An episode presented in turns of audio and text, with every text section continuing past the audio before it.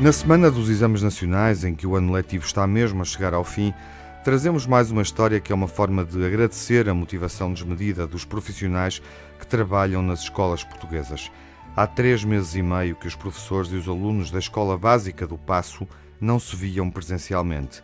Quando o ensino à distância foi decretado durante o estado de emergência, todos tiveram de se habituar às plataformas digitais e, na verdade, assim todos puderam continuar a ver-se. Só que não era a mesma coisa. Quem diz que ver é só olhar não sabe do que fala.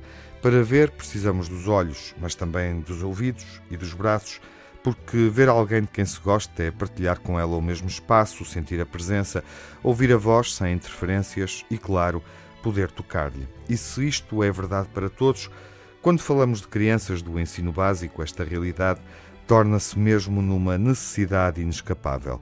Mas não foram só os 82 alunos desta escola, do Conselho da Maia, que sofreram com o afastamento forçado. A comunidade educativa, formada pela direção, quatro professoras, pessoal auxiliar e associação de pais, também sentiu falta daquela rotina festiva que antes preencheu os dias.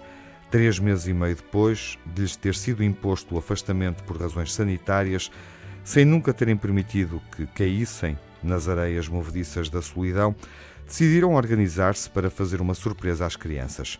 Foi no último dia de aulas, a 26 de junho, quando estava prestes a terminar a derradeira sessão online, já com a fadiga a ir até ao âmago, as professoras anunciaram que iriam visitar os alunos um por um, embora respeitando as normas de segurança.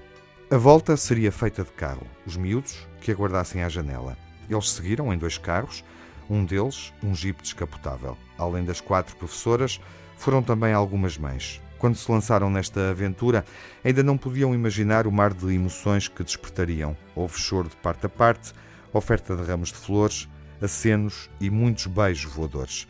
Ana Quintas, uma das professoras que participou neste circuito, ainda emocionada, disse-nos: Nunca pensamos que os miúdos nos pudessem fazer tanta falta. Tiveram saudades do olhar aveludado das crianças, daquela alegria permanente e da forma como querem sempre desfrutar deles, porque são deliciosos.